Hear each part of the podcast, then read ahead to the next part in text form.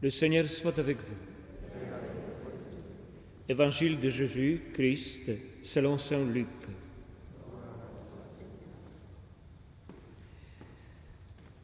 En ce temps-là, parmi les disciples, le Seigneur en désigna encore soixante-douze, et il les envoya deux par deux en avant de lui, en toute ville et localité où lui-même allait se rendre. Il leur dit, La moisson est abondante, mais les ouvriers sont peu nombreux. Priez donc le maître de la moisson d'envoyer des ouvriers pour sa moisson. Allez, voici que je vous envoie comme des agneaux au milieu de loups. Ne portez ni bourse, ni sac, ni sandales, et ne saluez personne en chemin. Mais dans toute maison où vous entrerez, dites d'abord paix à cette maison. S'il y a là un ami de la paix, votre paix ira reposer sur lui. Sinon, elle reviendra sur vous. Restez dans cette maison, mangeons et buvons de ce qu'on vous sert, car l'ouvrier mérite son salaire. Ne passez pas de maison en maison. Dans toute ville où vous entrerez et où vous serez accueillis, mangez ce, qui vous est présenté guérissez les malades qui s'y trouvent et dites-leur, le règne de Dieu, c'est d'approcher de vous. Acclamons la parole de Dieu. Seigneur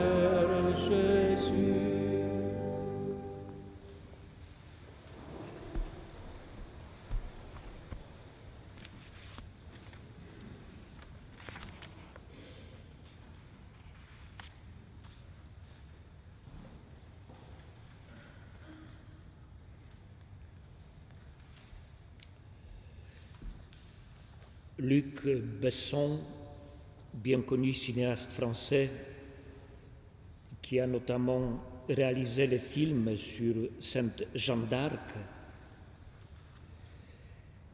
disait au moment de la réalisation de ce film qu'on ne peut pas saisir une sainte, un saint, on peut seulement s'approcher de lui. Et c'est juste. Un saint reste toujours un peu inaccessible, comme Dieu lui-même. Cependant, nous pouvons et devons l'approcher.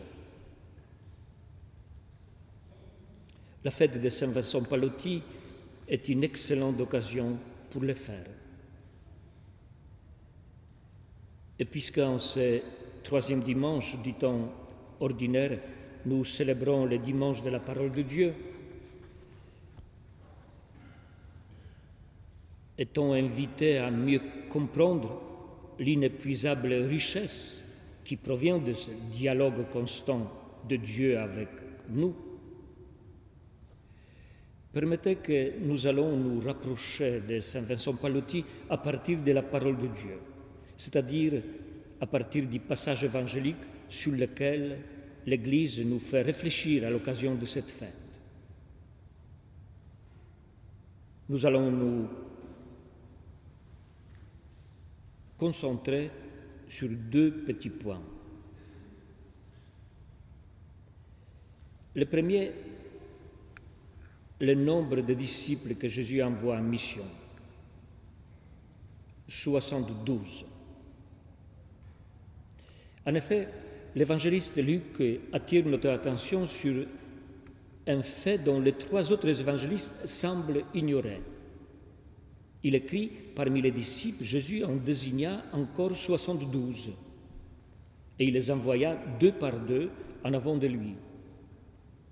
Cette petite observation, soixante-douze, encore soixante-douze, est pour nous très précieuse car Luc, évangéliste Luc, souligne que nous n'avons pas ici affaire avec le groupe de douze apôtres qui ont été envoyés plus tôt dans le chapitre 9e de son récit évangélique et que la tradition de l'Église identifie aux évêques et aux prêtres, les douze.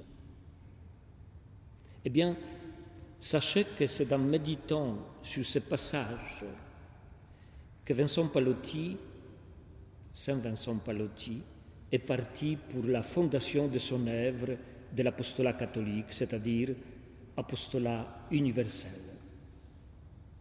En effet, le nombre 72, selon l'Ancien Testament, signifie universalité.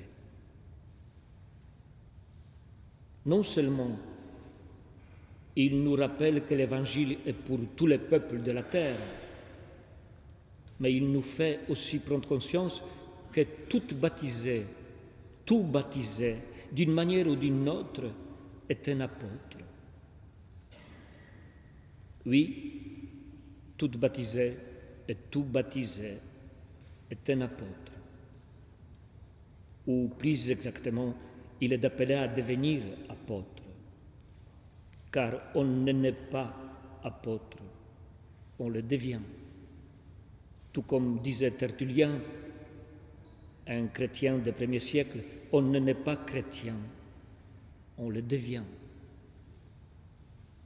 Devenir suppose évidemment de marcher, de cheminer, d'être en mouvement et en discernement. Passons maintenant au deuxième point. Il s'agit d'un conseil stratégique que Jésus donne à ses envoyés. Il leur dit, je vous envoie comme des agneaux au milieu de loups. Remarquez que Jésus ne nous envoie pas comme des loups au milieu de brebis, au milieu des agneaux. Il ne nous envoie pas comme des loups parmi les loups, ou encore comme des loups déguisés en peau de brebis, mais bel et bien comme des brebis au milieu de loups. Une image bien curieuse. Quelqu'un, se disant réaliste, en commentant cette image de brebis en face des loups, disait les brebis n'ont aucune chance contre les loups. Inutile d'essayer de les affronter. Et encore plus inutile d'essayer de les convaincre, de convaincre les loups pour qu'ils deviennent végétariens.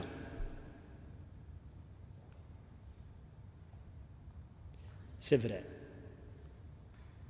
Humainement parlant, une brebis en face de loup, c'est une partie perdue d'avance. Et cependant, Jésus n'hésite pas à nous envoyer comme des brebis au milieu des loups, et non pas à l'inverse. Pourquoi? Tout d'abord, pour favoriser les moyens pauvres dans l'évangélisation. Et ensuite, pour promouvoir la non-violence évangélique. Je m'explique. Dans le travail d'évangélisation, nous n'avons pas à chercher des méthodes ou des arguments frappants et écrasants, mais laisser parler l'Esprit du Père à travers nous. Et c'est vrai, une brebis n'a guère d'arguments frappants devant le loup. Mais Jésus cherche à nous faire croire que les loups pourraient bien cesser un jour d'être des loups et cela se fera sans argument frappant, mais par la seule contagion du respect, de la paix et de la douceur. C'est ça même la non-violence évangélique. Accepter envers et contre tout d'être des agneaux au milieu de loups, convaincus que tôt ou tard, la contagion prendra.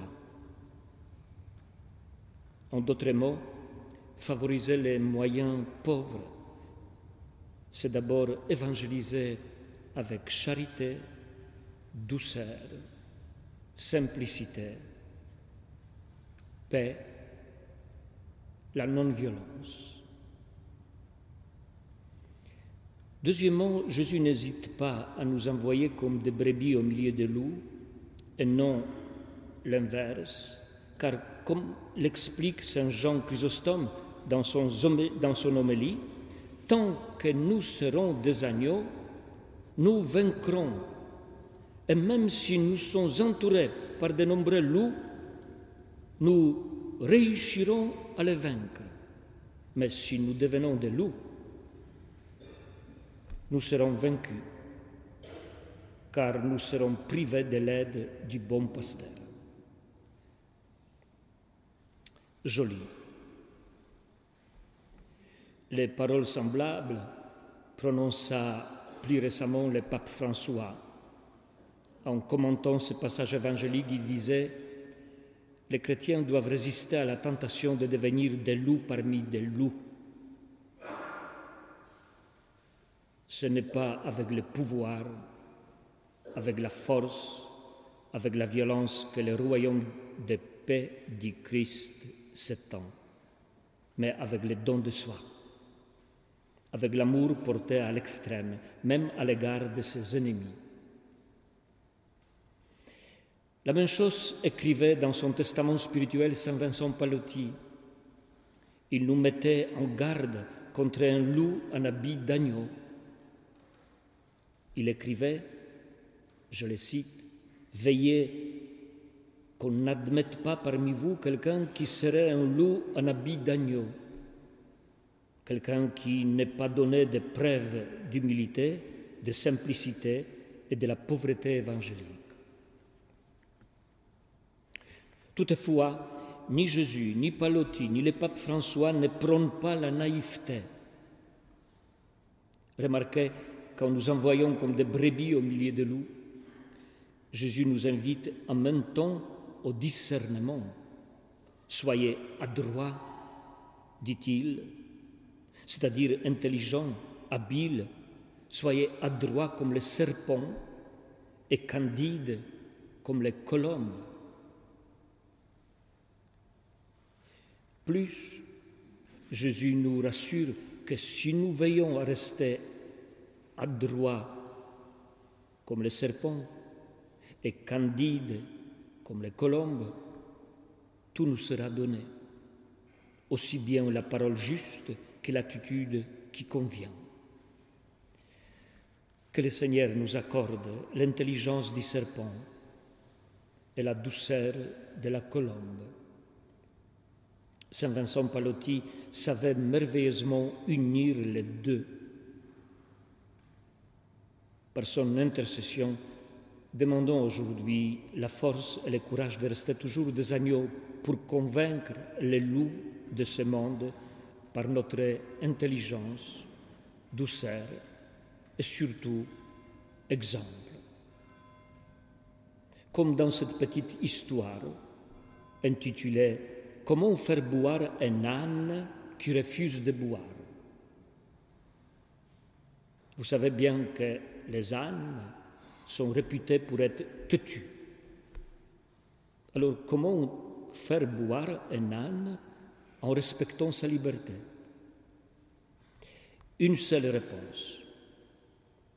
Trouver un autre âne qui a soif et qui boira longuement, avec joie et volupté, aux côtés de celui qui ne veut pas boire. Un jour, peut-être, son frère, pris d'envie, se demandera s'il ne ferait pas bien de plonger lui aussi sa tête dans, un seau d'eau fraîche. En effet, des hommes et des femmes qui ont soif de Dieu sont plus efficaces que tant de conneries racontées sur lui.